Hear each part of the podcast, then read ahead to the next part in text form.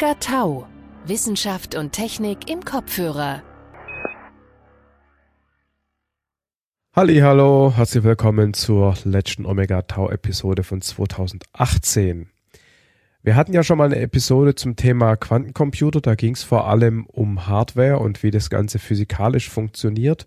In der aktuellen Episode gucken wir uns ein bisschen die Programmierung von Quantencomputern an. Also welche Abstraktionen verwendet man als Programmierer, wenn man gegen einen Quantencomputer programmiert, äh, gegen, also quasi, wenn man Algorithmen für einen Quantencomputer entwickelt. Unser Gast ist äh, Markus Braun, der sich sowohl aus wissenschaftlicher als auch praktischer Sicht mit dem Thema beschäftigt. Und äh, ja, er stellt sich gleich vor. Hi, ähm, ja, ich bin Markus. Ich habe eine Firma letztens gegründet, und zwar im Bereich Quantencomputing, hier in Deutschland, in Frankfurt am Main. Und ich habe das Anfang dieses Jahres gemacht, weil ich gemerkt habe, dass Quantencomputing sehr gut mit der Finanzindustrie, wo ich davor gearbeitet habe, zusammenpasst. Und habe sozusagen diese Firma daraus gegründet.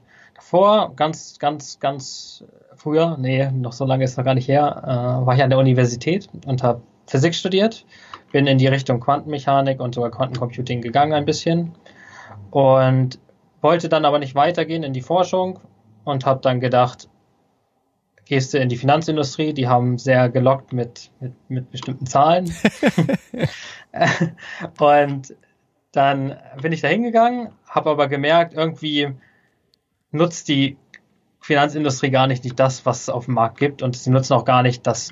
Es gibt so schöne Modelle, finanzmathematische Modelle, aber irgendwie wird es nie ausgenutzt. Irgendwie mhm. nutzen sie das nicht. Und dann haben wir, da hatte ich Quantencomputing in der einen Hand, also ich hatte quasi die Lösung in der einen Hand und das Problem immer auf der anderen Hand und habe gesagt, ey, das kann man jetzt zusammenführen. Und dann haben wir noch, habe ich noch ein paar Kollegen motiviert und wir sind jetzt zusammen, haben wir dann die Firma gegründet, Anfang des Jahres. Cool.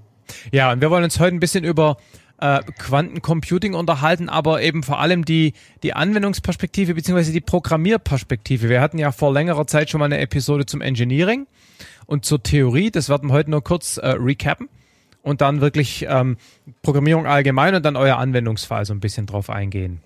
Ja, klingt sehr, sehr spannend. Genau. Noch, noch kurz eine Frage. Wie kommt man aus äh, dem Studium der Physik und der Quantentheorie dann Richtung Anwendung Quantencomputing? War das äh, quasi Forschungsthema an der Uni oder? Nee, also mein Forschungsthema war im Bereich Quantenchaos, aber dann habe ich auch schon Informationstheorie, also Quanteninformationstheorie ein bisschen angewendet. Mhm. Und so kam ich dann in die, die Richtung quasi. Und das hat mich immer sehr fasziniert. Da bin ich dann halt weiter, habe mich, mich privat weiter damit beschäftigt und ja. nie aufgehört. Selbst während meiner Zeit in, in, in, in der Finanzbranche habe ich dann nicht aufgehört, quasi daran zu denken und war immer noch aktiv im Forschungsfeld sozusagen. Okay. Gut, also Überblick. Ähm, Quantencomputing in drei Minuten. Ähm. also Quantencomputing ist ja grundsätzlich eine neue Art von Computing. Ja. Es hat nichts mehr mit den Bits, die wir zum Beispiel kennen aus der, aus der klassischen Computing-Welt, den Bits, den 1 und 0 zu tun, die halt irgendwie mit einem Transistor und 0 und 5 Volt dargestellt werden, sondern die Quantenwelt basiert auf den, oder die Quantencomputing-Welt basiert auf den Quantum-Bits, auf den, den Quantencomputing-Bits. Qubits. Qubits, genau. Und diese können nicht nur 1 und 0 darstellen, sondern viel mehr. Die können nämlich 1 und 0 gleichzeitig darstellen. Mhm. Und ich vergleiche das immer in, in, in der Form, dass stell dir vor, du hast eine, eine Sphäre von Möglichkeiten, mhm. auf der du dich bewegen kannst. Und das nutzt halt ein Qubit aus. Ein, ein klassischer Bit bewegt sich nur auf den Polen sozusagen der Erde. Ja. Und ein Qubit kann über die ganze Erde reisen und sich auf der ganzen Erde befinden. Das heißt, der Wert eines Qubits, wenn man bei dieser äh, Kugelmetapher bleibt, ist letztendlich ein Vektor, äh, der drei Richtungskomponenten hat. Genau, also es ist ein Vektor auf dieser Sphäre, der sich auf dieser Sphäre bewegt. Okay. Und das ist dann auch schon eine Idee sozusagen dahinter, was, was wir jetzt machen können. Wir können nämlich sagen, wie, wie ich gerade gesagt habe, dass auf meinem Polen der Zustand 1 und 0 sich befindet. Mhm. So, wenn ich jetzt also meinen mein Vektor wieder darauf projiziere, habe ich ja immer noch meine klassischen 1 und 0. Mhm. Habe ich also wieder mein Bitsystem. Aber wenn ich mein Pfeil jetzt genau auf den Äquator stelle, kann ich ja jetzt nicht sagen, wenn ich jetzt nur auf der 1 und 0 Achse gucke, bin ich jetzt äh, eine 1 oder eine 0, sondern ich bin 50, 50 Prozent beides. Und Ja. das ist dann die sogenannte Superposition. Okay. Okay. Also ich kann diesen, diesen, diesen Pfeil sozusagen bewegen, wie ich, wie ich möchte auf dieser Kugel und erreiche dadurch prozentuale Zustände in Einsen und Nullen. Oder Ja. in anderen Basen. Ich kann natürlich auch gucken in der X, also in, auf der Äquatorebene oder Kann im Kreis rumfahren. genau. Genau, also dieses Superposition, Superposition, dass ein Qubit in zwei oder mehreren Zuständen, ja eigentlich, ja, unentschieden ist, in welchem Zustand es sich befindet, ähm, ist eine wichtige Eigenschaft ähm, der Quantenwelt.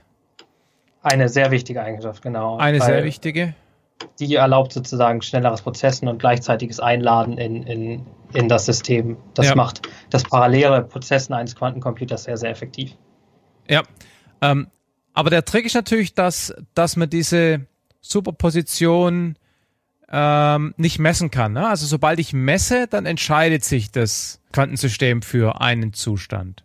Genau, weil was mache ich, wenn ich bei einer Messung? Bei einer Messung projiziere ich ja wieder auf meine, meine gemessene Ebene. Also Ja. wie ich gesagt habe, wenn ich bei der 1 und 0 bin, dann nehme ich diesen Pfeil und mal sozusagen, wie man das noch aus der, der, der Mathe-Schule kennt, ein, ein Punktesystem zu meinem 1-Pfeil und rechne den Winkel zwischen den beiden, zwischen der Achse aus und habe sozusagen meine, meine, meine Wahrscheinlichkeit, dass ich bei 1 bin und meine Wahrscheinlichkeit, dass ich bei 0 bin. Mhm. Ganz grob gesprochen. Das heißt, ähm, ich muss in einem Quantensystem auch immer, wenn man so will, das System in so einen ähm, Anführungszeichen, seltsamen Quantenzustand bringen, kann dann irgendwas machen, kann das aber nicht beobachten und erst wenn ich das Ergebnis aus dem System auslesen will, dann gehen mir die Quanteneigenschaften auch verloren. Also das hat sicherlich Einfluss auf das Algorithmusdesign, wie wir nachher sicher sehen werden. Ja, auf jeden Fall hat das einen großen Einfluss auf das Algorithmendesign, weil das ist ja, ich kann nicht zwischendurch einfach so mal reingucken. Ja. Das ist sehr schwer. Ja. Das hast du schon richtig zusammengefasst. Da freuen sich die Agilisten mit Test-Driven Development, wenn ich das System nicht beobachten kann. Ganz klasse. ähm, der andere wichtige äh, Effekt von Quantensystemen, den man ja immer ähm, hört oder liest, ist dieses Entanglement, also dass zwei Quanten äh, so kann man das nicht sagen, ne? dass äh, die Quantenzustände von zwei Atomen letztendlich miteinander entangled, also verbunden sind und damit ähm, Informationen austauschen können. Gut, philosophisch Frage, ob sie auch Informationen austauschen, äh, schneller als, als Licht. Also dass, dass mehrere Quantensysteme eine, eine ganz tiefe Verbindung haben. Also genau, das ist ja Schrödinger. Genau. Äh, hatte diese Verschränkung, hat er das genannt. Und äh, die Engländer haben es, äh, die Ja. Amerikaner und Engländer haben es dann in Entanglement umgesetzt. Ja. Ähm, und das zeigt einfach nur, wenn wir zwei Elektronen haben, die sich, die können sich ganz weit voneinander entfernt, aber wenn die miteinander entangled sind, also kohärent, also zusammenhängen, Ja. dann, wenn ich den einen messe, in- instantaneous, den anderen auch, weiß ich genau den Zusammenhang zwischen den beiden. Ja, Und das ermittelt sehr, sehr viel. Das, das bringt, das bringt, dass ich, dass ich sozusagen meine Computing Power mittragen kann und übermitteln kann. Also das ist ein großer Effekt. Und das Lustige an Entanglement ist, das ist nicht lokalisiert. Also es Ja, ist keine lokale Eigenschaft, die ist sehr, sehr weit auseinander. also sprich, ich kann die beiden Elektronen beliebig weit voneinander entfernen und trotzdem findet der Effekt statt. Genau, es kann auch Lichtjahre sein. Und da Ja. hat Einstein dann auch mal gesagt, so irgendwas kann da nicht stimmen. Ja. Aber äh, es wurde gezeigt, dass ja man damit keine Informationen austauschen kann. Also Informationen müssen noch anders übermittelt werden und das passiert dann in der Begrenzung der Lichtgeschwindigkeit. Das ist vielleicht nochmal ein Punkt, auf den du ganz kurz eingehen könntest. Warum findet da keine Informationsübertragung statt? Weil man könnte Also- ja meinen, ne? Also ich, ich, ich beeinflusse das eine und dann tut das andere was. Ähm, aber vielleicht ist dieses wenn, dann schon, schon falsch. Genau. Das wenn dann ist, ist schon, schon, schon ein bisschen hart. Also ich muss erstmal die beiden komplett in der gleichen Basis haben. Was heißt das in Und- der gleichen Basis? Also wieder in der 1-0er Basis. Ach zum so, Beispiel. hm, ja. Wenn ich in der Plus-Minus-Basis habe, dann habe ich übrigens auch keinen. Ach so, das könnten wir jetzt nochmal, kann ich gerade noch mal sagen. Ja. Ich habe ja gesagt, dass der Pfeil, wenn ich in, in, in der 1-0er Basis bin, auf, auf den Äquator schiebe, habe ich 50% den einen und 50% den anderen Zustand. Ja. Also quasi, So. wenn man die Nordpole als 0 und 1 nimmt, ist der Äquator in der Mitte und damit ist unentschieden. Genau, genau. Aber wenn ich jetzt vom Äquator drauf gucke, habe ich ja wieder genau einen 1-Zustand. Ich Ja. habe den ja wieder genau in eine Richtung gezogen. Ja. Also habe ich so gesehen da wieder ein deterministisches System. Also habe da wieder ein 1- und 0-System. Ja. Also die, es hängt sehr stark, Quantencomputing hängt sehr stark von der Basis, die ich zum Messen wähle, aus. Und, und das also, nennt man die Plus-Minus-Ebene, ne? Genau, genau. Die heißt dann die Plus-Minus-Ebene. Das sind Okay. zwei Zustände. Als ich mir äh, so ein bisschen äh, im Vorfeld unseres Gesprächs das so ein bisschen angeguckt habe, ähm, hat derjenige, dessen Vortrag ich da angeguckt habe, so gesagt, so, aber das vergessen wir gleich wieder. Plus, minus interessiert uns nicht. ähm, und das wahrscheinlich deshalb, wie du gerade sagtest, dass man sich halt auf eine Perspektive festlegen muss und dann die andere mehr oder weniger ignorieren kann. Genau, die werden dann halt ausgenutzt, dadurch, dass ich halt Superposition ausnutze und Ja. weitere Effekte. Aber eigentlich muss ich mich auf eine Ebene festlegen, also Okay. eine Messebene, weil das ist ja dann der Raum, in dem ich, dem ich alles wieder zurückprojiziere Ja. und, und mein Bitsystem auch ausgebe. Ja. Okay. Also nochmal, ähm, warum findet keine Informationsübertragung statt? Genau. So, also ich habe die, die, die Messung ist ein Teil. Ich muss erstmal instantaneous messen beides. Ja. Das, das ist ziemlich, ziemlich hart. Und das ist jetzt geht ein bisschen tiefer, aber die, die, das System ist ja trotzdem ein zusammen beschriebenes System. Und Informationen übertrage ich dann nur durch, durch ein zusätzliches Bitsystem, das ich einführe.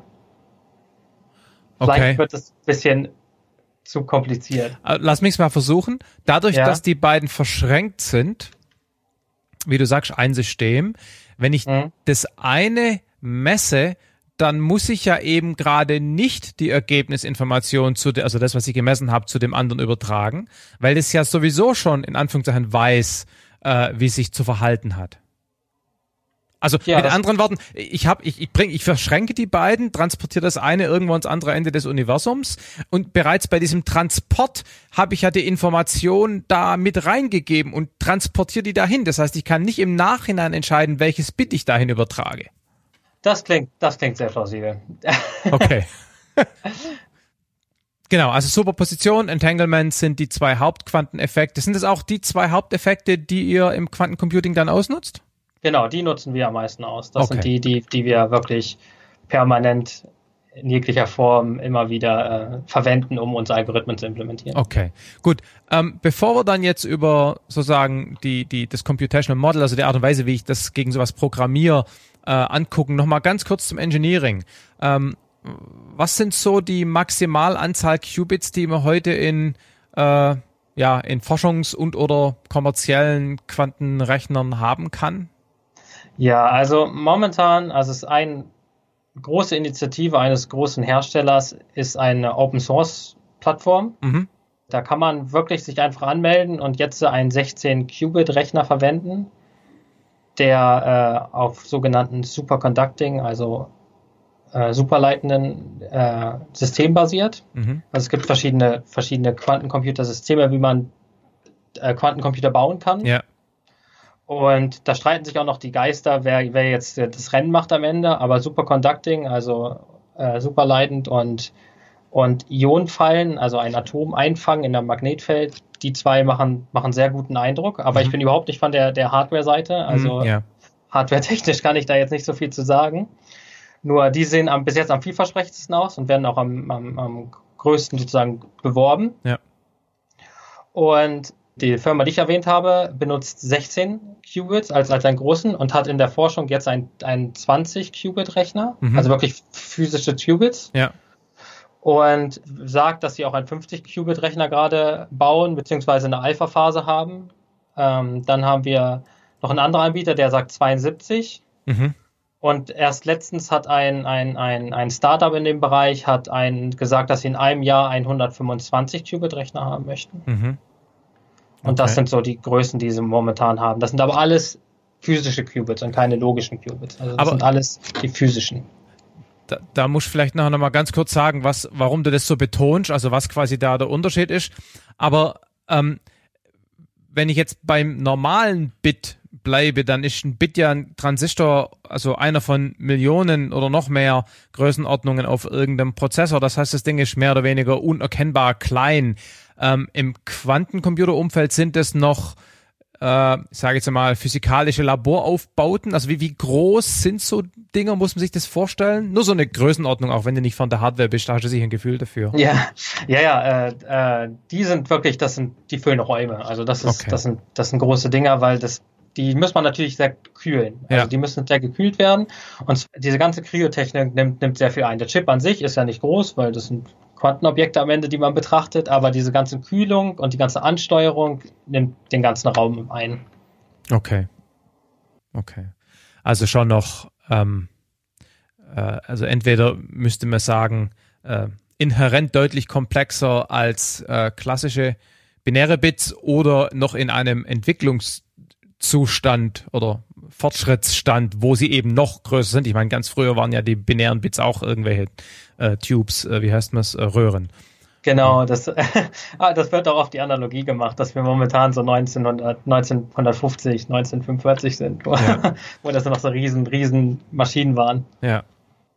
Genau. Und noch, noch ein letzter Punkt, ähm, keine Ahnung, 8, 16, 64 Qubits klingt, auch wieder, wenn man die Bit-Analogie hernimmt, extrem wenig. Also ich meine, eine Zahl braucht acht Bits, zwei Zahlen oder keine Ahnung, ne? Weiß man ja selber. Ein Integer in einer typischen Programmiersprache hat 16 Bits. Jetzt haben wir hier für unseren ganzen Rechner 16 Qubits. Ist diese Analogie sinnvoll oder ist ein Qubit so viel mehr nützlich, jetzt mal ganz abstrakt gesprochen, dass 16 Qubits schon eine Größe sind, mit der man was Sinnvolles anfangen kann? Ähm, ich habe dir ja von den Superpositionen ja. Und genau das ist sozusagen ein Riesenvorteil, weil den, den Raum, den, den, den, den, den Raum, den ich damit aufspanne, ist natürlich dann 2 hoch 16. Mhm. Also ich habe viel mehr Möglichkeiten damit gegeben und die auf einmal auszunutzen. Ich kann trotzdem nur in dem Beispiel zum Beispiel 16 Größen speichern. Also keine Ahnung, in einer klassischen Physiksimulation hätte ich ein Qubit für die Geschwindigkeit und eins für die Länge, keine Ahnung. Ähm, und natürlich können die ganz viele Zustände gleichzeitig haben, aber trotzdem kann ich nur zwei Größen tracken sozusagen. Genau, du kannst, du kannst am Ende nur klein einfangen, genau. Okay. Wir sind noch in einem kleinen Zustand, aber ja. das, wir entwickeln uns dahin. Und äh, wenn wir später noch über Algorithmen reden, dann kann ich dir erzählen, wie, ja. wie da so die Qubits sind, die man dafür braucht. Ja, okay. Gut, ähm, dann vielleicht mal Richtung, Richtung Programmierung. Ich habe mir hier äh, als einer der Einstiegspunkte äh, aufgeschrieben, dass Quantencomputer sozusagen immer Koprozessoren sind, also dass man die im Rahmen eines normalen äh, Computers und vielleicht auch im Rahmen eines normalen Programms anspricht. Kann man das so sagen, dass man quasi, dass ein Quantenprogramm immer ein klassisches Programm ist, das keine Ahnung Daten aufbereitet und dann den Quantencomputer anspricht? Also theoretisch kann ein Quantencomputer alles, was ein klassischer Computer kann. Okay. Also ein universeller Quantencomputer kann auf jeden Fall jede Aufgabe, die ein, die ein klassischer Computer kann, auch. Mhm. Nur was, was wir halt haben, dadurch, dass wir dieses N-Bit, wie ich dir gesagt habe, wir bleiben trotzdem einer, einer, einer Linie, einer Messung, einer, einer Basis treu. Ja. Es ist natürlich so, dass wir einen Bit-Input haben. Wir haben irgendwie einen, einen gewissen Bit an Input, ein Bit-String als Input. Ja. Haben dann unseren, unsere 2 hoch n Pfade, die wir gleichzeitig verlaufen können, dadurch, dass wir diese schönen parallel prozessieren haben. Und geben wieder ein N-Input aus, weil wir ja wieder alles zurückbrechen auf unsere, unsere Messung, in unserer Messung. Ja. Deswegen kann man schon sagen, dass, es, dass wir drumherum ein klassisches System haben. Ein klassisches System, was wir auch zum Daten aufbereiten und zur Steuerung des Quantencomputers verwenden können. Oder halt auch, um sowas zu machen wie, es gibt Ansätze, dass, dass man Fehlerkorrektur auf einen klassischen Computer auslagert. Und weil ein, ein Quantenobjekt ist natürlich sehr, sehr fehleranfällig. Mhm. Das ist nicht so wie beim unserem klassischen Computer, wenn ein Transistor, wenn wir wenn wir unseren klassischen Computer angucken, dann haben wir unsere Bit-States und wenn ein, ein Bit-Flip passiert, also der, der Transistor zeigt einfach einen, einen falschen State an, also nicht 0, sondern 1, ja. dann, dann guckt man hin, stoppt das Ding und sagt, du solltest nicht 1 sein, du solltest 0 sein, weil ich habe natürlich meine parallel meine, meine ganzen Prüfen, Prüfungen laufen. Ja. Äh, ich ändere dich jetzt mal schnell. Bei einem Quantencomputer ist ja das Hingucken nicht so einfach, wie wir schon festgestellt haben. Ja. Und da gibt es jetzt mittlerweile viele, viele Algorithmen, die genau diese Fehlerkorrektur beinhalten. Und deswegen war ich vorhin auch so auf physischen und logischen Qubits. Ah. Weil ein physischer Qubit ist ein Qubit wirklich das, das Quantenobjekt, das ist das Elektron, das ist das, das Ion, was ich gefangen habe. Ja. ein logischer Qubit ist eine, schon eine Zusammensammlung von diesen Objekten, die halt auch schon fehlerkorrigiert sind. Das heißt, ah. ich, ich, ich kann den, den Fehler korrigiert verwenden. Mhm. Okay, also äh, ein logisches Qubit hat möglicherweise mehrere physikalische Qubits, die, äh, ich sage es mal, sich gegenseitig Error checken. Genau, auf jeden Fall. Okay. Also ein, ein logisches Qubit enthält, ist eine Zusammensammlung mehrerer Qubits, die halt diesen, diesen Error-Code schon enthalten. Da gibt es verschiedene Ansätze schon. Dass man immer guckt, dass ich die immer so zum Beispiel entangle, dass ich sehen kann, wenn du am Ende eine Eins bist, dann funktioniert das gar nicht mehr. Oder wenn du, wenn alle, alle Zustände am Ende, wenn ich vier Qubits laufen habe und alle sollen eigentlich am Ende eine Eins sein, aber am Ende ist einer eine Null, dann weiß ich, kann ich genau zurückverfolgen, in welchem meiner Operation, in meiner Quantenoperation, die ich zwischendurch gemacht habe, bei meinem Algorithmus, ist denn mein Fehler passiert. Mhm. Okay, und das ist dann so, ein, so eine Art Post-Mortem-Debugging. Wenn ich schon nicht messen kann, kann ich aber zumindest anhand des Ergebnisses vielleicht bis zu einem bestimmten Grad rauskriegen, was im System schiefgegangen ist. Nee, ich kann es ja, ich kann's gut zurückverfolgen. Geht es also immer? Also deshalb habe ich das gerade mit dem bestimmten Grad gesagt. Kann man das immer zurückverfolgen? Ja, momentan haben wir leider nicht die, die Anzahl von Qubits, um, um so viele logische Qubits zu stellen, okay. zu erstellen. Aber äh, es ist ein universeller Quantencomputer ist möglich. Also ich kann einen ein fehlerfreien sozusagen. Okay. Wichtig ist, wir haben auch viel Quantenfluktuation. Also was ist ja ein probabilistisches System, das heißt, ich habe am Ende eine Wahrscheinlichkeitsverteilung von, ja. von Möglichkeiten. Ja. Okay, also wenn wir jetzt, wir, wir, haben, wir haben vorhin ähm, diese, diese Kugel erwähnt diese Vektorperspektive. Die ähm, heißt Blochsphäre. Wie heißt die? Also Blochsphäre. Blochsphäre, okay. Genau. Ähm, wenn ich jetzt mir darüber Gedanken mache, wie, wie ich so ein System programmiere, dann könnte mir jetzt mal in allererster Näherung sagen, okay, dann mache ich einfach Vektoralgebra. Das, also Quanten, das ist ein lustiger Effekt über Quantenmechanik. Weil Quantenmechanik wird ja immer als schwer wegen der Mathematik bezeichnet oder ist sowas wie ein schwer zu verstehendes Objekt. Dabei ist Quantenmechanik nur lineare Operation. Also ich habe nur lineare Mathematik anzuwenden.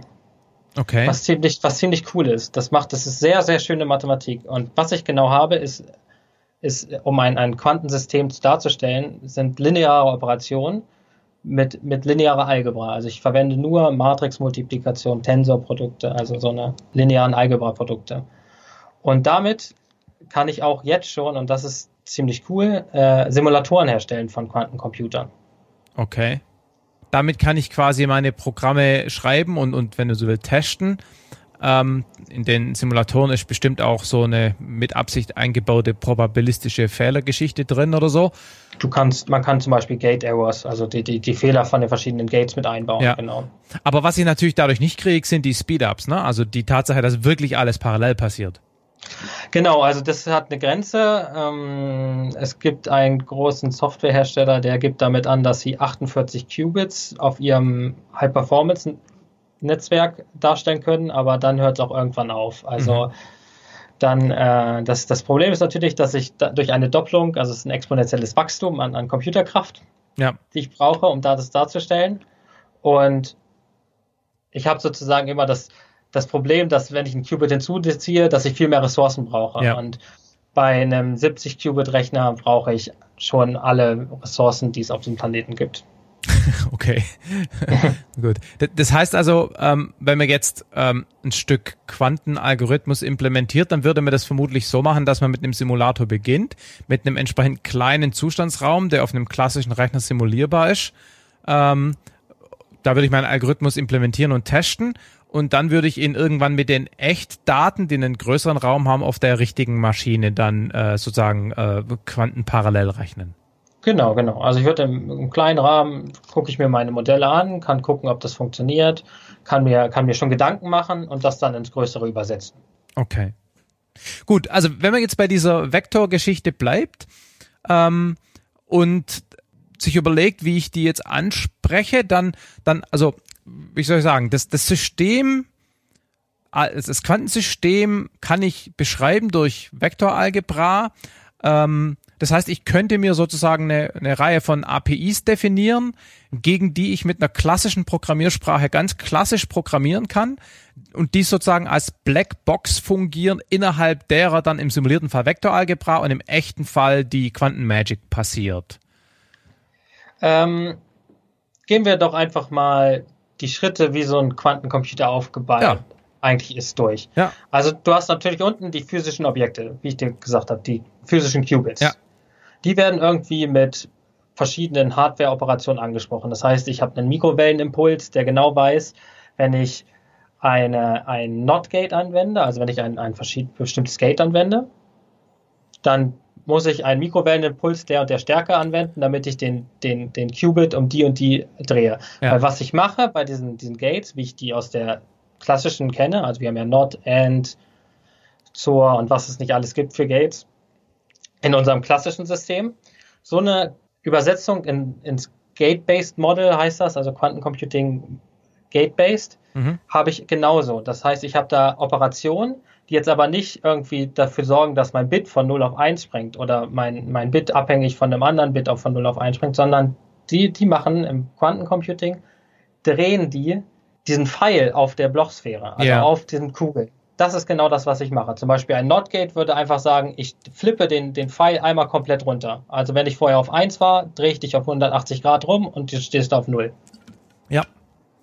Und diese Operationen müssen natürlich irgendwie angesprochen werden. Und genau das passiert in der untersten Level, indem ich sage, zum Beispiel mit einem Mikrowellenimpuls oder wie ich auch immer die ansprechen möchte, mit einem Lichtimpuls, ja. ähm, habe ich das. Das ist also nur mein, mein, meine wirklich physische Operation. Das ist das ja. Physische, was passiert. Das Steuerungstechnik und Regelungstechnik für, für die Physik.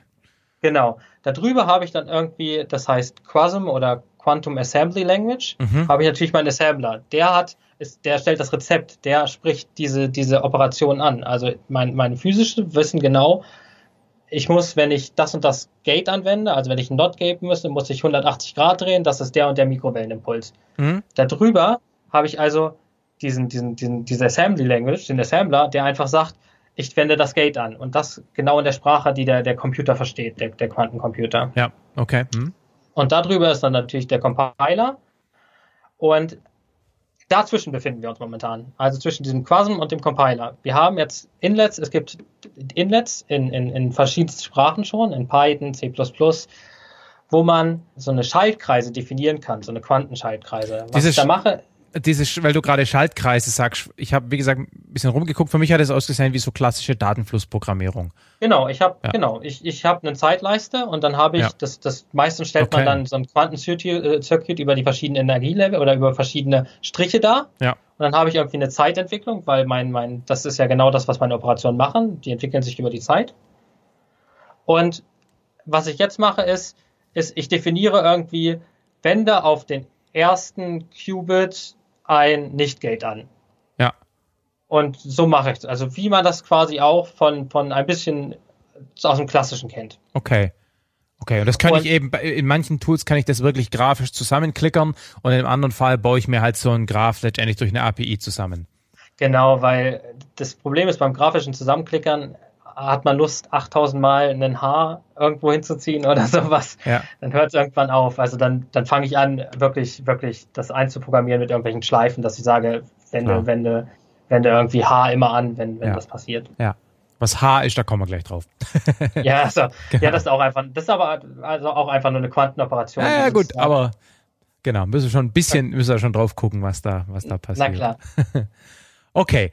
Ähm, Genau, aber das, das deutet ja auch wieder darauf hin, dass ich eben an der Stelle auch wieder ein klassisches Programm nehme, um mir dieses, um mir diesen Quantencircuit quasi zusammenzuschrauben. Genau, momentan, damit wir drumherum noch eine schöne andere Sachen. Da kann man zum Beispiel, wie du schon gesagt hast, dieses, die Datenaufbereitung noch schöner machen, dass man halt alles perfekt auf den Quantencomputer macht, weil wir haben momentan nicht so viele Zustände zur Verfügung, die wir anschreiben können. Wenn du das so betonst, äh, willst du damit sagen, dass zukünftig möglicherweise auch mal die, die gesamte, das, wenn man so will, die gesamte Programmierung direkt im Quantencomputer passiert? Das glaube ich nicht. Also okay. ich, ich bin wirklich einer, der sagt, ich, es ist immer, wird immer so ein Hybridmodell entstehen. Okay. Vor allen Dingen jetzt am Anfang. Weil am Anfang werden jetzt sich, in der ersten Zeit wird es diesen universellen Quantencomputer nicht geben, dadurch, dass die, die Zahl der Qubits zu beschränkt sein wird, weil ja. die natürlich sehr, sehr schwer zu, zu erstellen sind. Und dann wird es immer irgendwie ein, ein Hybridmodell geben, dass ich mein, mein klassisches System vorbereite und nur den Quantencomputer nur auf eine bestimmte Weise ansprechen kann. Ja. Damit meine ich, dass ich nicht zwei Qubits, die direkt nebeneinander sind, zum Beispiel ansprechen kann, weil die miteinander wechselwirken auf dem Chip würden. Ja. Und das würde dann wieder die Messung ver, äh, verwirren. Ja. Eigentlich genauso wie Grafikkarten, ne? dass ich mir halt irgendwie mit, mit meinem General Purpose Computer äh, irgendwie äh, letztendlich dem, dem Core-Prozessor Grafikkarte sag, welche Vektoroperationen er machen soll, dann macht er die sau schnell und dann, ähm, keine Ahnung, baue ich ein Spiel drumrum, weil ich beim Spiel natürlich bei der Spiellogik nicht von der Parallelität des Vektor-Core-Prozessors Grafikkarte profitiere. Und genauso, glaube ich, stelle ich mir das hier auch vor. Also die Datenaufbereitung, die Programmierung, so eine Steuerung, wüsste ich nicht, was da ein Quantencomputer an sich für diesen Aspekt einen Vorteil bringen sollte. Genau, und das ist auch ein wichtiger Aspekt. Also man muss immer den, den Nutzen-Kosten-Faktor genau. natürlich betrachten. Und das ist ja das, was wir auch in unserer Firma jetzt machen. Ja, genau, genau.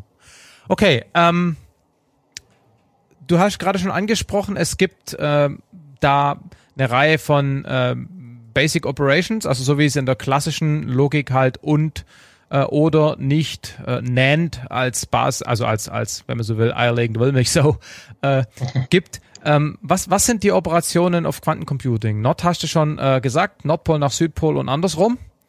Für den genau. Teil. Was gibt's noch?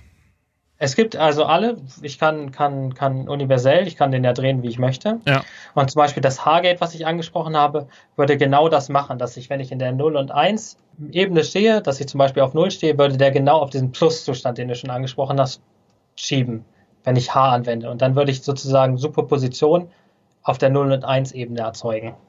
Das habe ich nicht verstanden. Also H schiebt den Pfeil von, lass uns sagen, äh, der ist gerade bei 1. Und was macht und dann, H dann? Drückt den auf die Plus, also seitwärts auf den Äquator. Auf den Äquator, okay, verstanden. Also genau. bringt's in den unentscheid un unfestgelegten Zustand. Genau. In die Superposition, ja, okay. Mhm. Genau. Und das äh, gibt's äh, die verschiedensten Operationen natürlich, die mir Rotations einfach Rotationsgates sozusagen, also ich rotiere einfach wirklich auf der Ebene und kann rotieren, wie ich möchte. Ja. Und da das eine Rotation ist, ist aber auch ein Ding, das eine Quantenoperation nun mal ist, sie ist reversibel. Das heißt, sie muss auch, da es eine Rotation ist, kann ich natürlich auch einfach wieder zurückdrehen. Ja, okay, ja. Mhm. Und äh, das ist ein, ein Effekt, den sozusagen Quantencomputer mit sich bringen, die, dass sie reversibel sind, dass die Quantenoperation reversibel ist und dass ich natürlich nicht sowas wie ein Fan-in, Fan-out habe. Also ich habe viele Bits, die reingehen und reduziere alles auf ein Bit, weil ich habe ja irgendwie diesen diesen, diesen Quantenzustand habe ich ja, der existiert ja und den kann ich nicht einfach verschwinden lassen. Das habe ich nicht ganz verstanden. Wenn ich, wenn ich viele Inputs mit einem komplexen Operator auf ein Bit äh, verdampfe, so eine Art, keine Ahnung, äh, so eine, eine Hash-Funktion mit dem Output der Länge 1, ja, also äh, ja, dann, dann geht Information verloren erstmal, weil, weil ich von, genau. dem, von dem Ergebnis nicht mehr zurückkomme. Genau, also was, was halt als Gates da bekannt ist, ich weiß nicht, Fan-In, Fan-Out, das sind, dass du verschiedene Bits reingibst und auf ein Bit zum Beispiel zurückwirfst. Ja. Und beim Quantencomputer ist es so, ich habe, wenn ich zwei Bits in das Gate reingebe, kommen auch zwei Bits raus. Punkt, weil das eine Matrix-Operation ist. Ich habe ja die Vektoren definiert, ich habe meinen mein mhm. Anfangsvektor definiert und kriege dann halt einfach dadurch, dass es lineare Algebra ist, kriege ich mein, mein, mein Endprodukt raus. Das heißt, ähm, das habe ich noch nicht ganz verstanden wenn, wenn wir bei der Analogie zum klassischen bleiben, ein AND, ja, das hat zwei Inputs und ein Output. Ähm, und klar, von dem Output kann ich nicht mehr eindeutig zurück auf den Input, doch beim AND kann ich's.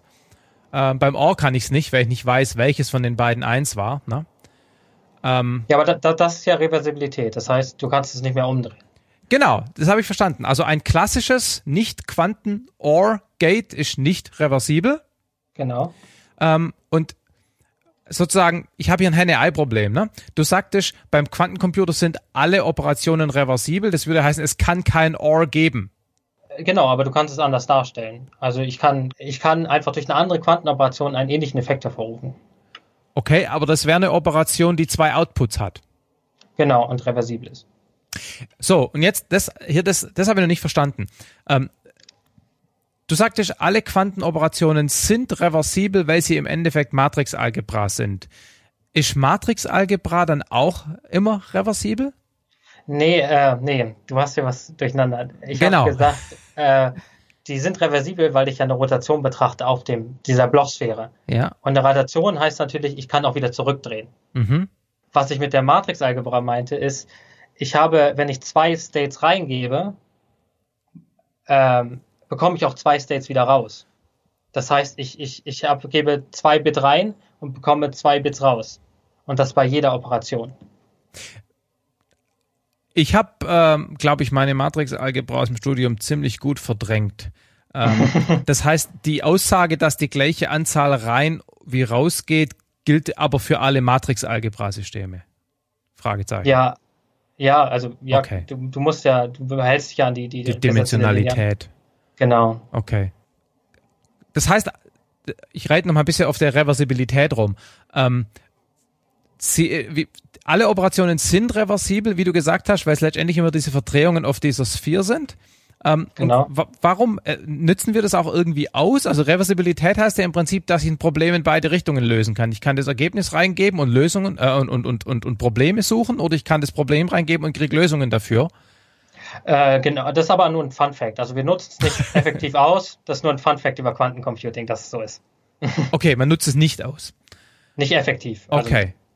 naja, man, weil man muss halt nur Gates entwickeln, die halt reversibel auch sind. Also man muss halt Operationen entwickeln, die halt genau diesen, diese, diese Reversibilität machen. Das heißt, ich kann nicht einfach ein Bit-System nehmen und einfach in Quantencomputer reinhauen und gucken, was passiert, weil da ist mir die Reversibilität, wie wir gerade festgestellt haben, nicht gegeben. es beschränkt oder guidet sozusagen die Assembler-Operationen, die ich da sinnvollerweise definiere.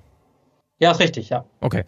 Ähm, ich meine, interessant ist das schon, ne? weil also ähm, in der klassischen Programmierung äh, klassische, sagen wir mal, imperative oder funktionale Algorithmen sind ja eben gerade nicht reversibel. Und in ganz vielen äh, Software-Engineering-Problemstellungen hätte man eigentlich ganz gern Reversibilität. Ähm, in dem Sinn, dass ich zum Beispiel, wenn ich mir jetzt irgendeinen einen Graph vorstelle, äh, wenn ich an einer beliebigen Stelle was ändere, dass dann automatisch alle anderen Stellen von so einem System automatisch so geändert werden, dass bestimmte Constraints wieder gelten. Und das, das ist eben schwierig. Also muss ich etwas Constra- als Constraint-System darstellen. Das braucht jede Menge Speicher, weil ich diese Reversibilität quasi explizit ausprogrammieren muss. Ähm, ähm, also im, im, im, im, in der Programmierung gibt es durchaus Anwendungsfälle, wo Reversibilität, wenn ich die umsonst bekommen würde, hilfreich wäre. Dann äh, bekommst du sie jetzt umsonst mit Quantencomputing. Okay, sehr gut. Aber man muss noch ein bisschen warten, bevor wir so eine, so eine harten Probleme tackeln. Ja, ja, klar. Okay, ähm, der Trick jetzt endlich, letztendlich von dem, von, von, von Quantencomputing ist ja eben genau diese Superposition, also dass ein äh, System in mehreren Zuständen gleichzeitig ist. Und du hattest ja vorhin gesagt, dass letztendlich dieser H-Operator, Hadamard-Operator ähm, von dem 0-1-Zustand das System quasi äh, auf den Äquator bringt und damit diese Superposition erzeugt. Genau, Ja. das ist aber auch eine definierte Rotation auf dieser Kugel. Genau. Kann man das dann so sagen, dass äh, ein, ein, ein Quantenprogramm immer so aussieht, dass ich erstmal mit Hilfe meiner API irgendein klassisches, also die, die äh, Qubits in, in, in 0,1 Zustände bringe, dann auf meinen Qubits H ausführe, es in den Quantenzustand bringe, da dann einmal kräftig schüttel, da kommen wir gleich noch drauf, und dann wieder zurück, um es auszulesen? Äh, klingt, klingt gut. Also was ich mache am Anfang eines Alg- Algorithmus ist eigentlich immer die Superposition hervorrufen. Also alle Ja. Zustände in die gleiche Wahrscheinlichkeit setzen, dass alle Zustände gleich wahrscheinlich vorkommen. Mhm. Dann lese ich mein Problem ein, wie du, wie du gesagt hast. Also ich, ich, ich, ich fange an, meine, meine Problemzustände in die Phasen dieser, dieser Zustände einzulesen. Und also ich gebe mein Programm sozusagen, ich gebe mein, mein Problem in den, den Computer. Die Daten eigentlich, ne? nicht das Programm. Genau. Ja, Genau. die Daten, genau. Ähm, und dann kommt mein Computing, dann kommt mein Algorithmus, den ich entworfen habe, der halt hoffentlich das Problem lösen soll. Ja.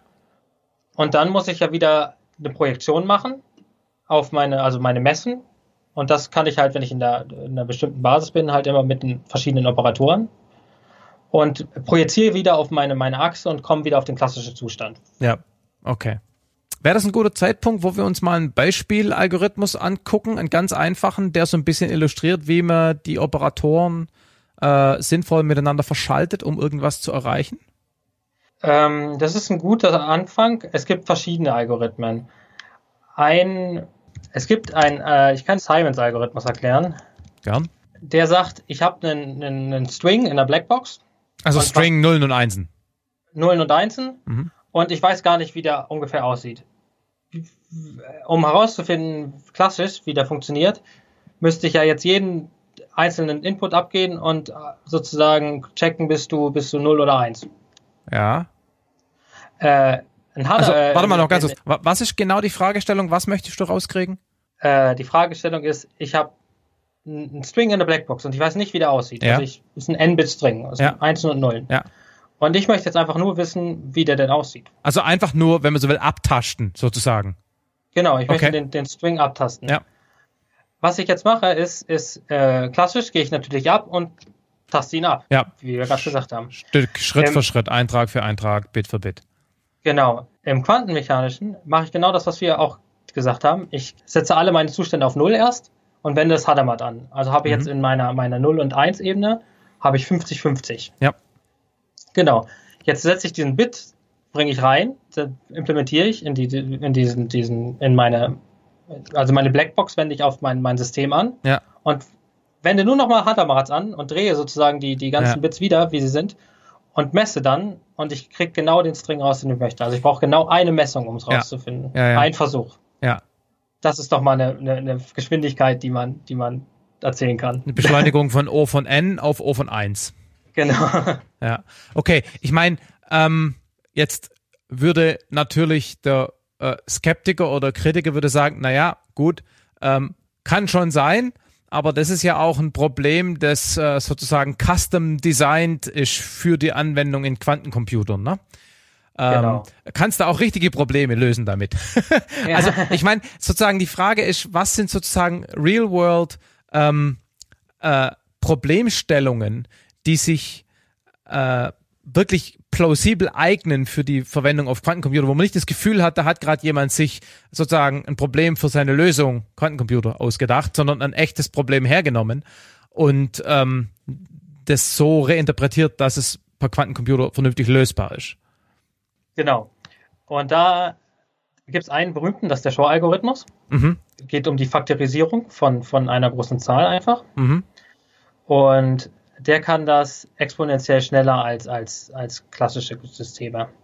Okay. Das war einer der berühmtesten, der ist, der ist, der ist schon älter, der ist von 1994, glaube ich. Äh, und der hat aber auch die NSA und alle aufmerksam gemacht auf Quantencomputing. Deswegen wurde Quantencomputing, ich glaube, oben 1999 auch das erste Mal richtig gehypt. Ja. Da genau. war ja dann auch beim Economist, glaube ich, stand ganz groß auf der, der Titelseite, Quantencomputing ist hier.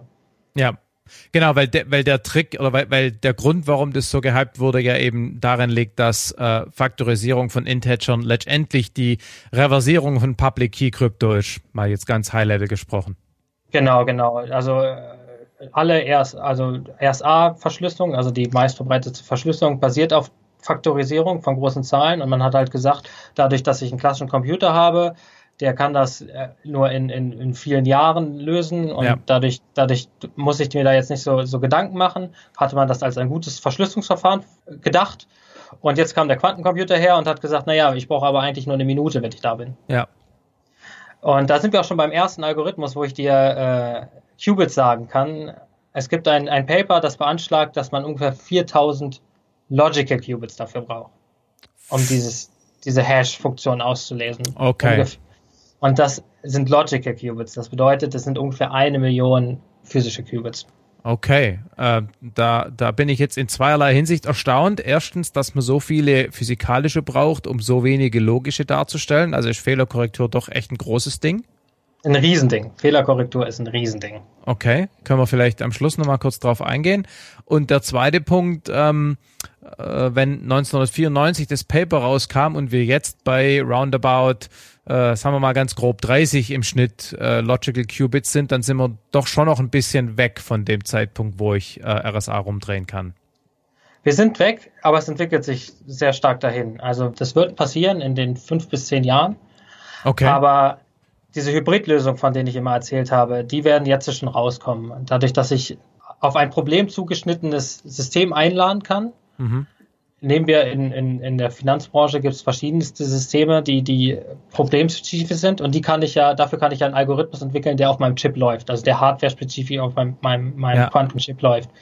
Und diese, diese Mischung, die werden es jetzt auch in Near-Term schon geben. Okay. Also für bestimmte Algorithmen, die jetzt nicht unbedingt universell ein, ein, ein 2024-Bit äh, Schlüssel knacken müssen. Ja. Gibt es sowas wie ein ähm, Moore's Law für Quantencomputer? Hat sich da schon so eine gewisse Regelmäßigkeit alle Jahr so und so eine Steigerung oder Verdoppelung in x Zeit? Kann man da schon was absehen?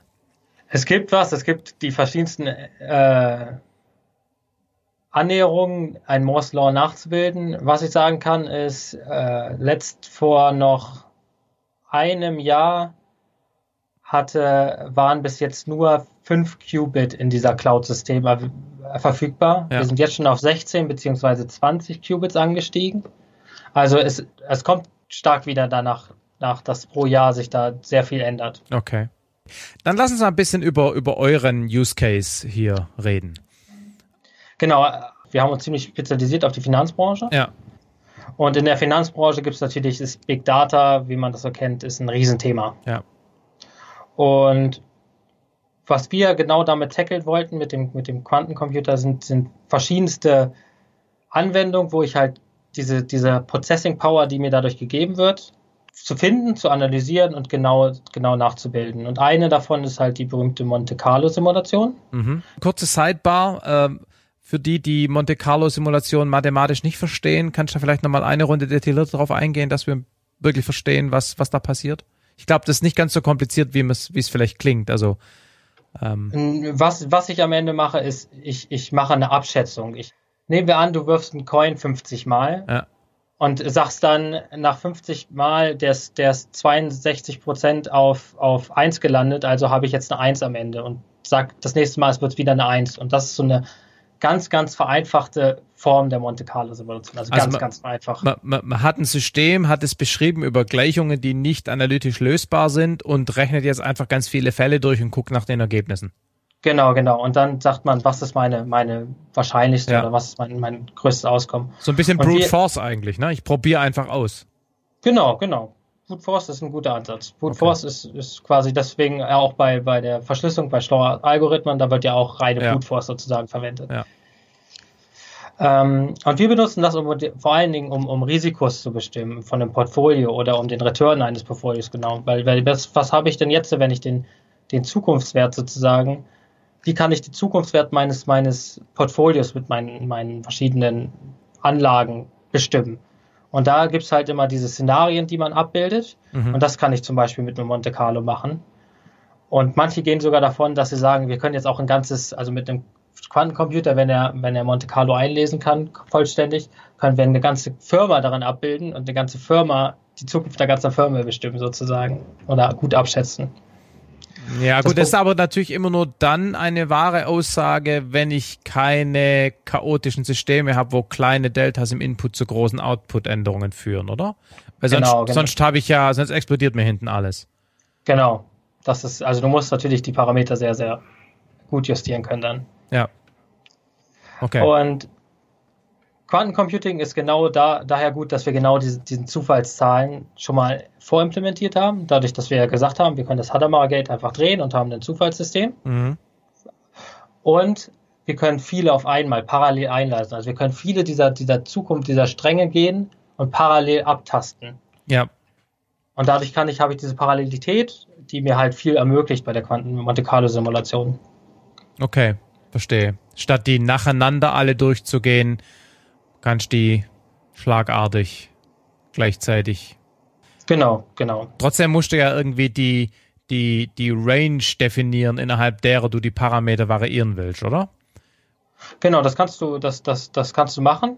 Da gibt es für verschiedenste Anwendungen gibt's sogar ab und sogar gesetzliche Range, die du forecasten musst. Ja, und wie, wie erkläre ich meinem äh, Quantencomputer, dass er in einer bestimmten Range nur ähm, sozusagen die Inputs, also ich will ja eben gerade nicht per Zufall alle möglichen Werte für die Inputs annehmen, sondern nur die, die interessant sind. Richtig? Genau, aber das kann ich ja im Algorithmus definieren. Ich kann ja sagen, ich kann ja meinen, meinen Raum sozusagen verkleinern. Aber wie mache ich das? Ich meine, äh, also wie, wie, modelliere ich sowas? Wie viele Qubits habe ich da? Wie, wie stelle ich mir das ganz konkret vor? Also ganz konkret ist es so, dass ich, dass ich wieder in meine Superposition eingehe, mein System einlese und dann den, den Algorithmus laufen lassen würde, der halt ein, ein Grenzen drin haben würde. Der, der Problem ist bei der Monte Carlo jetzt vor allen Dingen ist, es ist noch ein bisschen früh. Monte Carlo ist, braucht noch ein paar mehr Qubits als momentan vorhanden. Mhm. Und dadurch wird die Simulation auch sehr schwer. Mhm.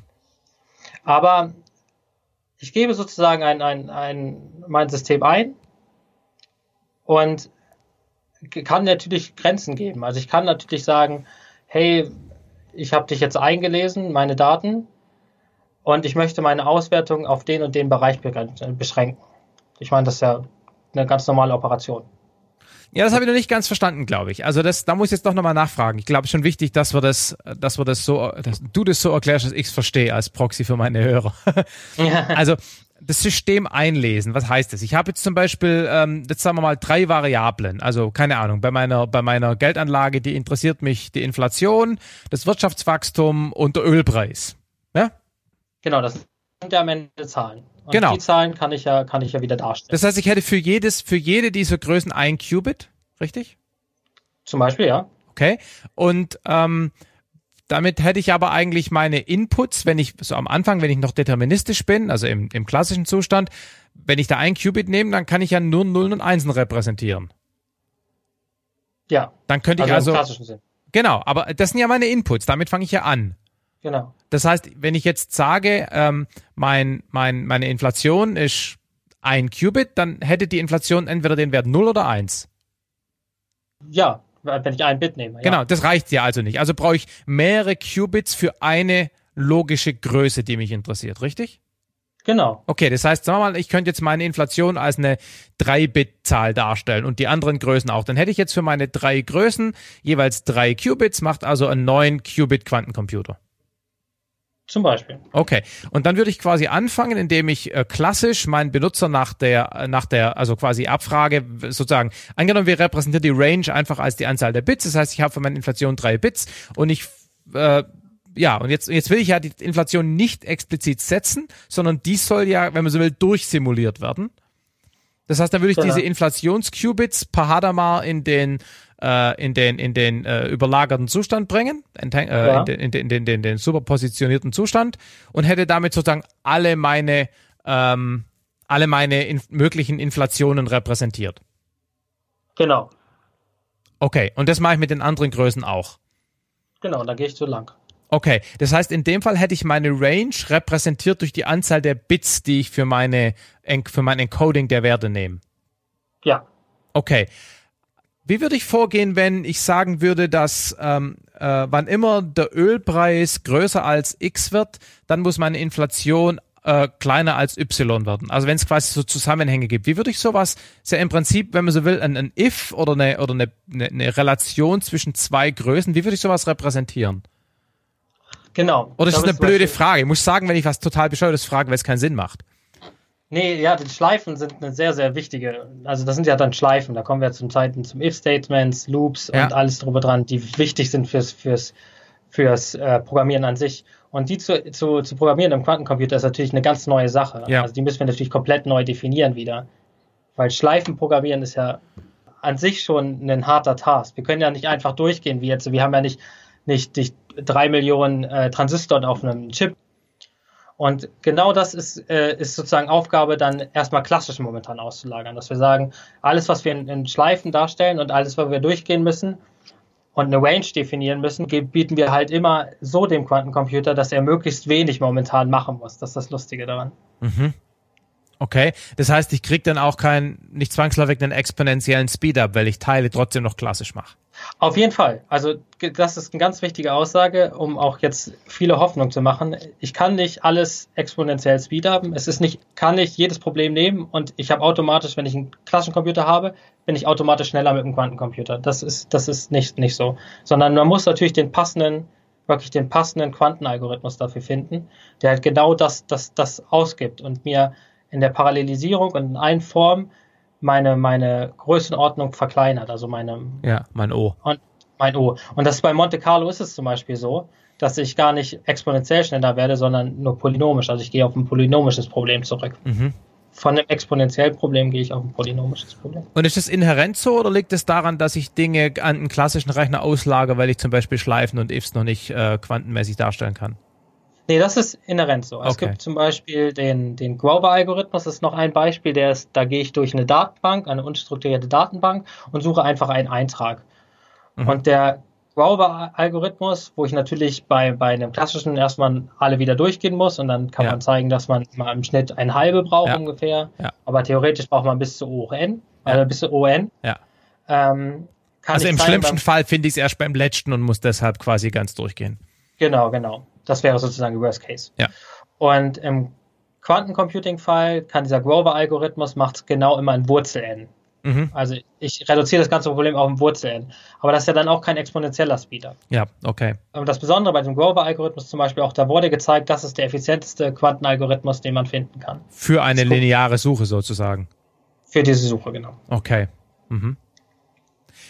Wie würdest du dann, kann man das sagen, wie man, also wie, wie würde ich pro, wie würde ich die Klasse der Probleme beschreiben, für die Quantencomputer einen nennenswerten Speed-up bringen? Genau, das ist, du bist in einem riesen Forschungsthema damit und damit beschäftigen sich sehr, sehr viele Menschen. Okay. Ähm, und das, also es gibt die verschiedenen Klassen. Es gibt P-Probleme, das sind, die kann ich in, mit einem, mit einem normalen, mit der sogenannten Turing-Maschine, also ja. mit einem normalen Rechner kann ich in, in polynomischer Zeit rechnen. Ja. Dann gibt es diese NPH, non-polynomischen äh, äh, polynomischen Probleme. Ja.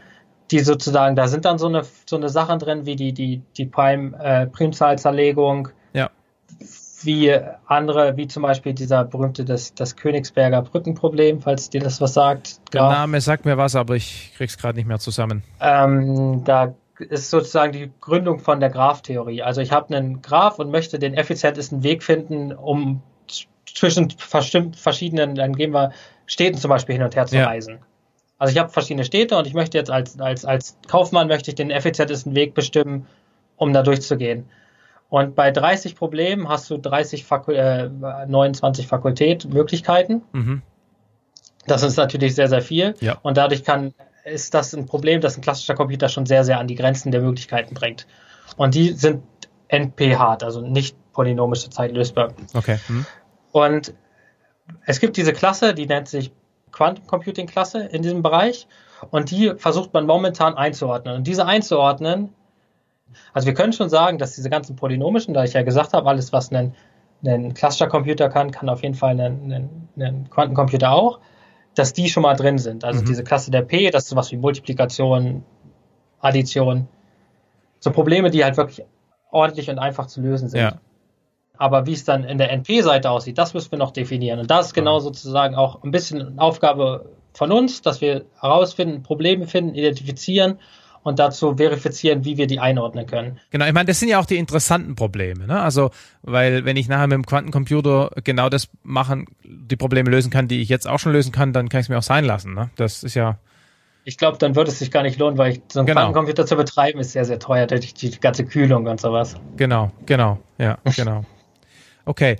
Und ähm, bei, bei dem Monte Carlo-Fall, ähm, da hatte ich, glaube ich, habe ich vergessen, da hatte ich schon gesagt, dass das fällt in diese Kategorie, die auf jeden Fall deutlich schneller wird, wenn auch möglicherweise nicht von, von, von exponentiell auf konstant. Genau, genau, aber sie wird schneller fallen. Also okay. Wird, wir werden schneller dadurch, dass wir einfach parallel diese Zufallszahlen ausrechnen, parallel Wege beschreiben können, ja. haben wir dadurch schon einen Speeder. Ja, okay. Ähm, Habt ihr noch andere Ideen, gerade im Finanzumfeld? Ja, wir gehen, gehen ein paar lang. Zum Beispiel das Problem, was ich dir gesagt habe mit dem Kaufmann, der durch die verschiedenen Städte reist. Ja. Das kann man natürlich auch so sehen, dass ich einfach eine, eine, einen Markt habe, verschiedene Marktplätze und ich habe ein Gut, was ich dazwischen handeln möchte. Ja. Und natürlich ist es dann immer sehr, sehr bestrebenswert zu finden, ob zwei Marktplätze für das gleiche Gut, also für mein gleiches, gleichen Gegenstand, zum Beispiel wenn ich in Heidelberg bin und eine Gurke kaufe und ich kann sie in Frankfurt neben allen hin und her, kann ich sie viel teurer verkaufen. Ja.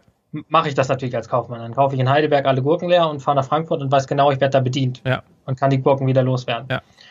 Und das ist natürlich auf dem schön auf dem Börse und in der schönen Finanzwelt ist das natürlich jetzt ein riesiger Markt. Da habe ich ganz viele Marktplätze, wo das handelt und da passiert natürlich auch mal, dass verschiedene Preise für das gleiche Gut entstehen. Mhm. Und das herauszufinden ist ein enormer Aufwand und es ist sehr, sehr schwer. Weil jeder mit jedem reden muss.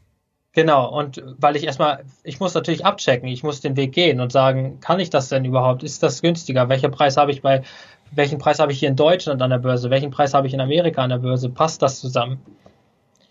Und da könnten wir durch dieses, dieses parallele Einlesen, kann ich jetzt äh, mir nicht nur den besten Weg sozusagen raussuchen, den, den, der am, am, am meisten Geld mir macht in kürzester Zeit, sondern ich kann mir einfach versuchen, alle Wege auszulesen. Ach so, jetzt verstehe ich. Du meinst mit Wege äh, Kauf, Verkaufssequenzen. Genau, genau. An genau. den verschiedenen so. Marktplätzen. Ja, genau. Sorry, okay. wenn das ein bisschen unklar war. Ja, okay, verstanden. Mhm. Okay, das heißt, man kann im Prinzip äh, äh, Gewinnmaximierung äh, effizient ausrechnen.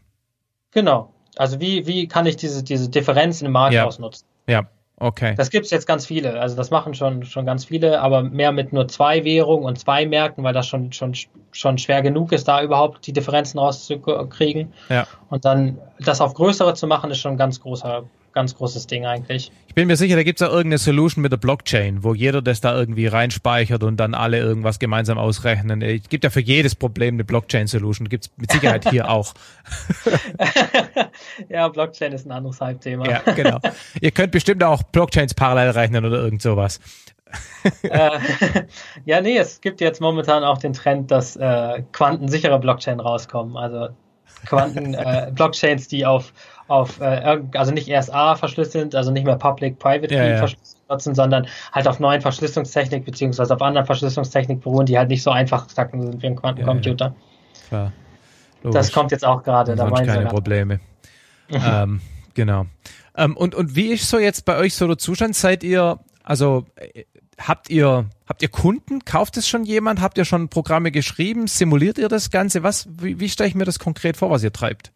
Also was wir treiben ist, ist, wir bauen momentan einen so einen Simulator und wollen den ausbauen auf eine hardware-agnostische API. Also was ich dir gesagt habe, also Ja. hardware-agnostisch auf die, die verschiedenen Quantencomputer bei den verschiedenen Anbietern sozusagen drauf zugehen. Ja. Deswegen arbeiten wir mit, mit, mit sowohl den, den, den Hardware-Anbietern zusammen, als auch, weil wir jetzt das alles speziell auf die Finanzbranche machen, mit den, den verschiedenen Banken und Investmentbanken arbeiten wir zusammen. Und da machen wir in erster Linie am Anfang Research, weil das erste ist natürlich aufklären. Was ist ein Quantencomputer? Weil genau diese, dieses Nichtwissen von, von ich glaube, ich habe schon mal von Quantencomputer gehört und ich denke, der kann einfach jedes Problem nehmen und schneller lösen, müssen wir natürlich wieder ausmerzen, weil das ist ja Klar. nicht so.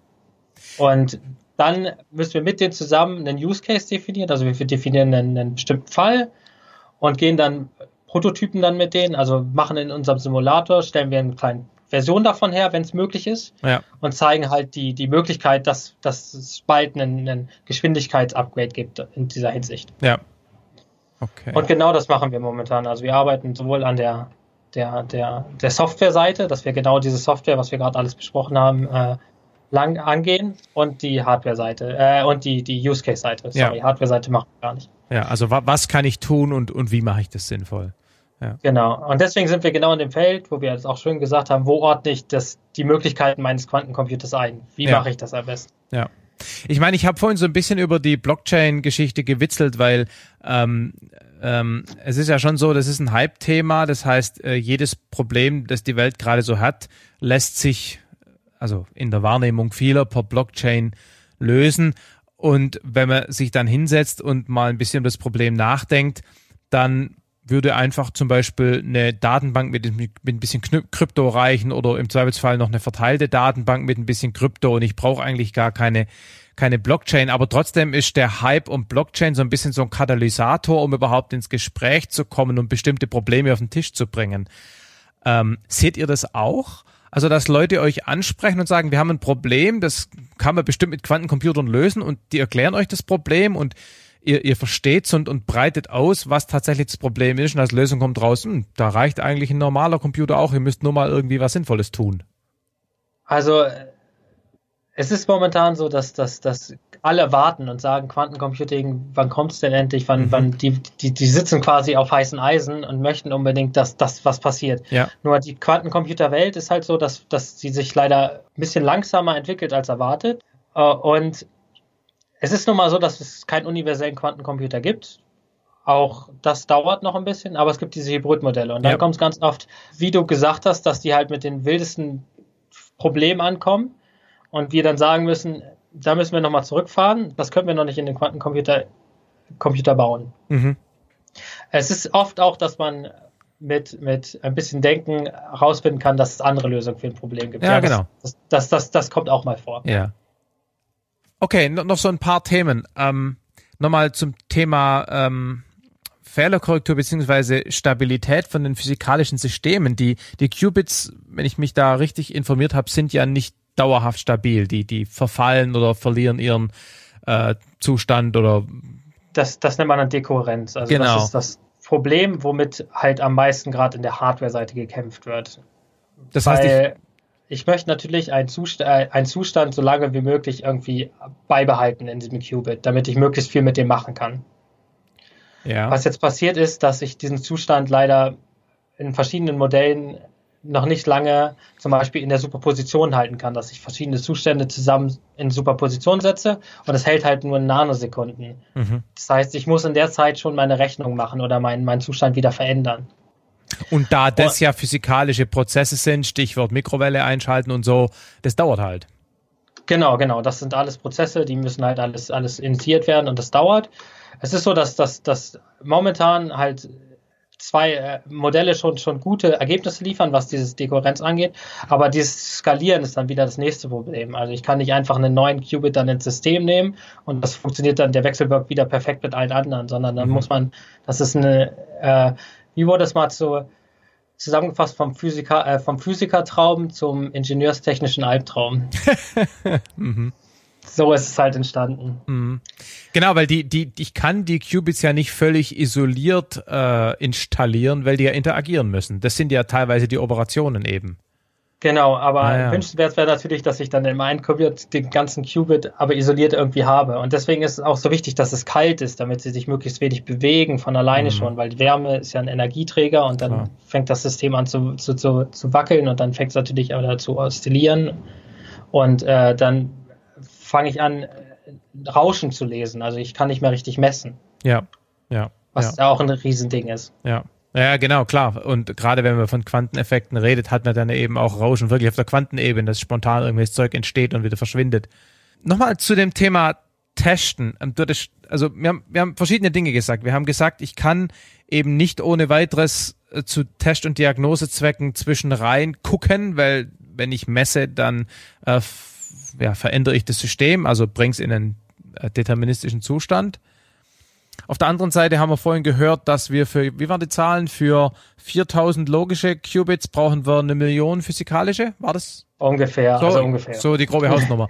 Das, das heißt, sind alles Spekulationen. Also ja, schon klar, aber Paper draußen und die versuchen das irgendwie zu begründen, aber es sind alles alles äh, erst noch Spekulationen. Gut, aber im Endeffekt was was das für mich das klingt für mich so, dass ich da ich nicht testen kann, muss ich quasi die logische Funktion, äh, Korrektheit meines Algorithmus am Simulator testen und dann muss ich einen Quantencomputer bauen, der keine Fehler macht. Also möglichst wenig Fehler. Ja, genau. ja, naja gut, im, also idealerweise eben gerade keine, ne? Genau. Also klar, das hier ein analoges System, das ist nie absolut, aber deshalb habe ich so viel Redundanz, dass ich für 4000 eine Million brauche. Genau, äh, weil ich muss halt was ich machen kann, ist natürlich, ich kann immer Subsysteme sozusagen messen. Ich könnte ja ein System immer mitführen. Das heißt, ich nehme ein Qubit mit, das mhm. ist dann so ein, ein, ein, ein einfach nur ein Hilfsqubit sozusagen. Ja, das synchronisiere ich mit einem anderen. Synchronisiere ich mit einem anderen und lasse den mitlaufen. Mhm. Und wenn ich jetzt wissen möchte, wie das System ist, mhm. messe ich den, den, den, den, den Zusatz mitlaufenden, den Qubit, ah. ohne den anderen zu, zu berühren. Ja. Okay. Und, und das heißt, und so muss es halt immer wieder machen. Und, und, und umso mehr Operationen, umso mehr dieser, dieser Gates, umso mehr dieser, dieser Operation ich mache, umso mehr Fehler muss ich natürlich korrigieren, weil jeder dieser Gates natürlich irgendwie einen Fehler mit sich trägt. Ja. Und so summiert sich das natürlich dann auf. Okay, verstanden. Mhm. Wenn jemand da jetzt äh, selber anfangen möchte, äh, ein bisschen Quantenalgorithmen zu verstehen oder damit rumzuspielen, Du hattest vorhin was von Open Source gesagt. Wo, wo sollten Leute da hingucken? Also wir bauen auch eine Knowledge, Knowledge Seite auf. Okay. Da kann man auch bei uns einfach, aber das dauert noch, also sie ist noch in der Beta gerade. Okay. Ähm, oder wenn man jetzt direkt, weil nach dem, wenn man das gehört hat, hat man unbedingt Lust, Quantencomputing genau. zu machen, da kann man bei, bei IBM Q zum Beispiel, mhm. Die haben eine Open Source, die sind die, die, die den 16 Qubit Rechner einfach frei zur Verfügung stellen. Wenn man Geld bezahlt, darf man sogar mit 20 Qubits rumspielen. Mhm. Und die haben genau so eine Möglichkeit, so eine, diese Gates, die ich beschrieben habe, per Drag and Drop, also entweder per, per, per Mausklick auf, auf so einen simulierten Schaltkreis oder simulierten Quanten, die nennen das Symphonie, weil das aussieht wie mhm. Noten, mhm. yeah. ähm, zu, zu, zu, zu, zu, zuzugreifen. Ja oder die, die, die dafür zuständige Hardware, äh, Softwareprogramm, also dieses, diese Inlet für Python haben die noch geschrieben. Okay. Mhm. Das kann man halt auch und dann kann man mit dem kann man auch nur auf den 16 Qubit zugreifen. Mit 5 Qubits kann man aber schöne Sachen schon machen. Da kann man schon ein bisschen ausprobieren, gucken, wie zum Beispiel die Zufallszahlengeneration äh, Generator funktioniert. Weil da muss ich ja nur ein H anwenden und ich habe ja mein zufälliges System. Ja gut, das ist ja quasi eine, eine, eine, eine Trivialgeschichte. Genau. Ja. Okay. Ich hatte im Vorfeld auch äh, noch so einen Vortrag angeguckt von so einem nervösen 25-Jährigen irgendwo am MIT. Äh, vergessen wieder einfach, aber es war ganz gut. Also ich habe so ein bisschen was verstanden. Den würde ich auch in die in die Show Notes dann noch rein tun. Ähm, was habe ich vergessen zu fragen? Also das ist so ein so ein Thema, wo ich ähm, nicht unbedingt ähm, weiß, was ich tue hier beim Fragen stellen, weil ich es natürlich auch nur bedingt verstehe. Ich habe damit auch keine Praxiserfahrung. Das heißt, die Gefahr besteht, dass wir jetzt äh, über was geredet haben, wo du sagst, du hättest eigentlich was ganz anderes fragen sollen und es wäre dann viel leichter verständlich gewesen. Also das wäre jetzt die Gelegenheit. Äh, nee, ich fand, wir haben eigentlich recht gut Quantencomputing als, als Übersicht erklärt. Was ich noch sagen muss, wir haben bis jetzt nur Gate-Model behandelt. Es gibt verschiedene Models von, von Quantencomputing. Okay. Aber wir müssen jetzt auch nicht in, in die Tiefe auf alle eingehen. Die sind nur sehr spannend und sehr interessant zu, zu, zu, zu erfahren. Wer davon mehr wissen will, okay. da wird auch an IBM auf der IBM-Seite und auf den verschiedensten Seiten wird darauf eingegangen. Also du hast gerade gesagt, es ist spannend und interessant, aber wir sollen nicht drüber reden. Ja, wir müssen, ach so. das ist irgendwie keine gute Idee. Jetzt hast du es so geteasert, jetzt musst du es zumindest auch andeuten und kurz erklären, was diese anderen Modelle sind. ähm, es gibt zum Beispiel das Annihiling, was äh, gestritten wird und jetzt werden mich manche meiner Kollegen umbringen, ob es überhaupt Quantencomputing ist oder nicht. Da bringe ich das Ganze in ein physikalisches System und suche, versuche eine Kostenfunktion dazu entwickeln. Also ich habe ein, ein ich weiß genau, dass mein physikalisches System das Minimum anstrebt im Potenzial. Mhm. Und ich versuche immer, wenn ich ein, also wenn ich ein Problem beschreibe, versuche ich einfach da eine Analogie zu meinem physikalischen System zu machen, dass, dass, dass den Algorithmus, den ich habe, zu übersetzen in, in mein physikalisches System eine Kostenfunktion dazu zu schreiben und diese zu minimieren. Und wenn ich im Minimum des Zustandes bin, habe ich meine Lösung sozusagen. Also eine Kostenfunktion ist, wenn man so will, eine, eine Abbildung meines Problems auf eine andere Problembeschreibung, wo der Beschreibung, wo der Minimalwert die Lösung ist. Klingt gut. Okay. ähm, weil, weil, weil dieses Annealing-System quasi von selber physikalisch den Minimalzustand findet. Genau, genau, weil okay. das strebt es sozusagen. Also mhm. das physikalische System strebt diesen Minimalzustand an. Ja. Nur da gibt es Diskussionen, ob Quantencomputing, nicht Quantencomputing und viele sagen, es gibt auch keine Diskussionen. Also das, das, das Problem an diesem Modell ist, es ist nicht voll tolerant. Also ich kann nicht meine Fehlerkorrektur un, ohne weiteres machen. Mhm. Ich kann nicht den universellen Quantencomputer entwickeln, den mhm. wir entwickeln wollen. Mhm. Dafür ist das Gate-Based Model, was wir die ganze Zeit verwenden, ja. ist dafür das richtige Modell. Das liegt, liegt auch so ein bisschen, glaube ich, näher für klassische Programmierer, weil so dieses schrittweise Operationen auf irgendwas ausführen, das, das ist ja doch noch vertraut, auch wenn die Operationen dann in Anführungszeichen komisch sind. Genau. Also es wird, äh, die, man versucht jetzt mittlerweile, also viele in der, der Community versuchen auch schon höhere Modelle zu finden oder höhere Erklärungen zu finden, um das ohne die, die Menschen ohne diesen physikalischen Background viel einfacher verständlich zu machen.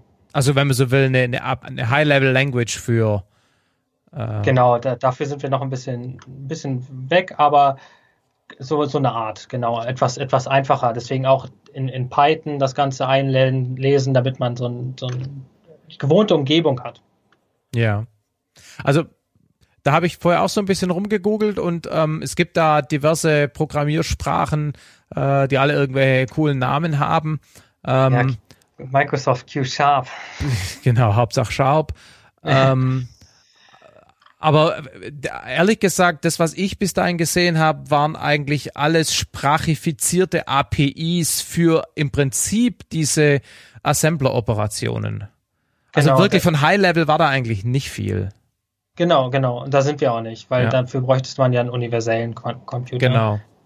Ähm, aber das ist ja, wie ich dann auch vorhin gesagt hatte, genau das ist ja, wir sind genau in dieser Sprache, wo wir noch die, die ganzen ja. Schaltkreise definieren müssen. Und wir müssen es halt noch. Ja. Weil es gibt halt, der, der, der, die Hardware ist sehr spezifisch und ich kann die Hardware nur spezifisch anschreiben. Das heißt, ich kann nicht jeden Qubit mit jedem, jedem irgendwie wechselwirken lassen, weil dazwischen vielleicht noch ein anderer Qubit liegt, den ich aus Versehen dann mitnehme. Ja, ja.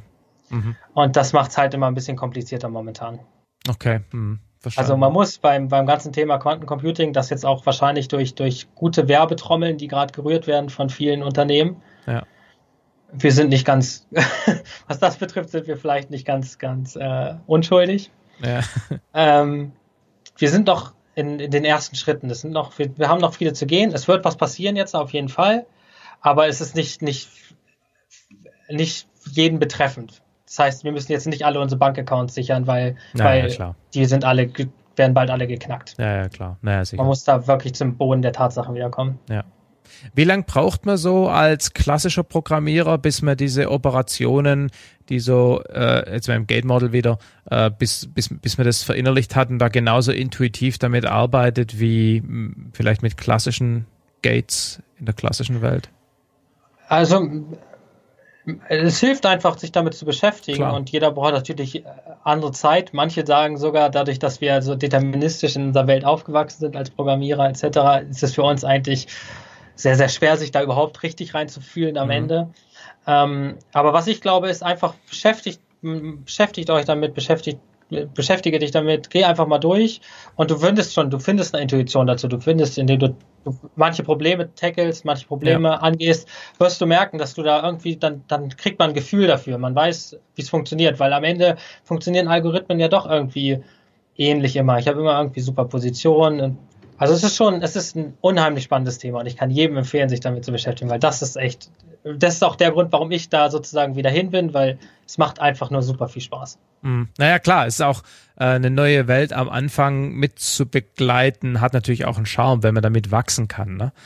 Also, ähm, wenn ich mir heute überlege, wenn jemand heute von der Pike auf äh, Webprogrammierung lernen will mit den fünf Milliarden Frameworks, die es da gibt und jeden ja. Tag eine Million neue, ähm, wenn das also als ich in seiner Zeit Programmieren gelernt habe, war die Welt noch einfacher und das war vielleicht ganz hilfreich. Und so ist es jetzt vielleicht mit Quantencomputing. Wenn man jetzt reinkommt, hat man vielleicht noch die Chance, das wirklich noch zu verstehen und nicht nur die fünfte Abstraktionsebene zu betrachten, die man vielleicht später mal dann hat.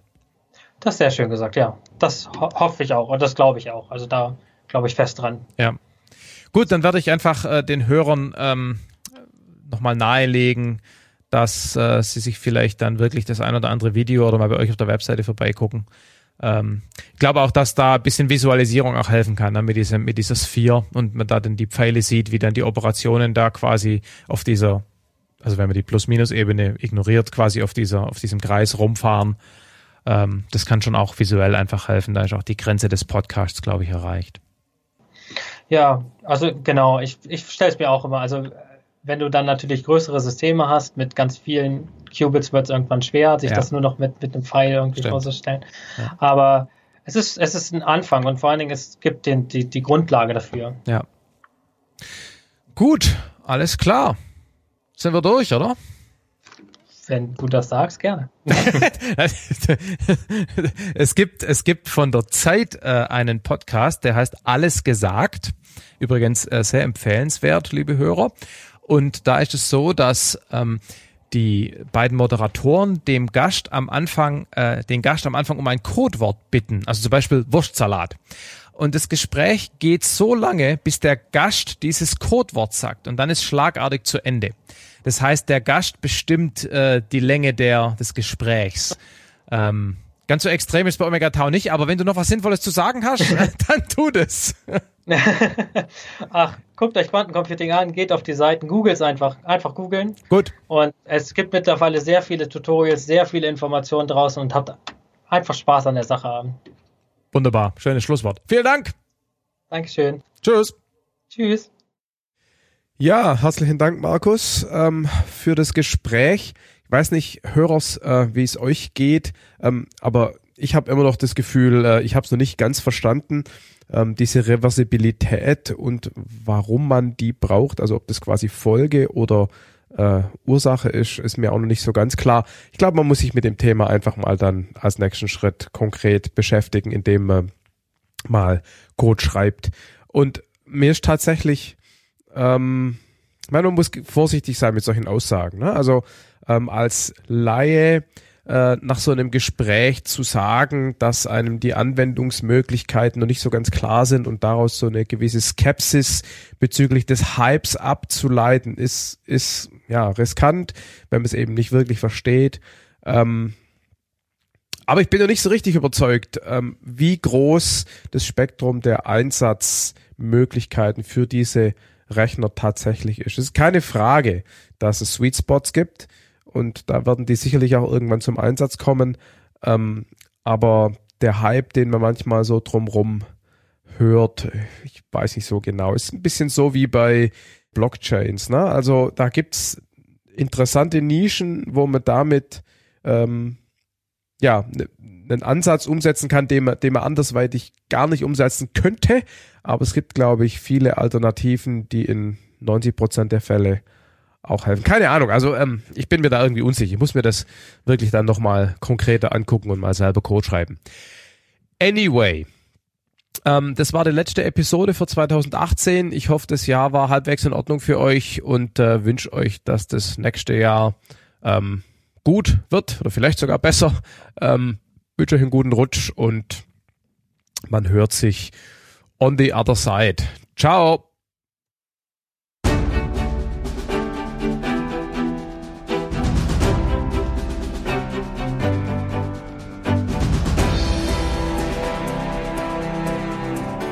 Omega Tau ist ein unabhängiger und nicht kommerzieller Podcast, produziert von Markus Völter und Nora Ludewig. Ihr findet uns im Netz unter omegataupodcast.net und auf Facebook, Google Plus und Twitter jeweils unter dem Namen Omega Tau Podcast. Wir freuen uns über euer Feedback. Dazu erreicht ihr uns entweder durch Kommentare zu den Episoden auf der Webseite, durch die sozialen Netzwerke oder per Mail unter feedback at omegataupodcast.net. Omega Tau ist lizenziert unter der Creative Commons Lizenz Namensnennung nicht kommerziell keine Bearbeitung 3.0. Ihr dürft die Episoden also beliebig weiterleiten, dürft sie aber nicht kommerziell verwenden und ihr dürft auch keine veränderten Versionen verbreiten. Zitate sind in Ordnung, gebt dann bitte die Quelle omegataupodcast.net an. Details zur Lizenz finden sich unter creativecommons.org. In diesem Sinne, bis bald!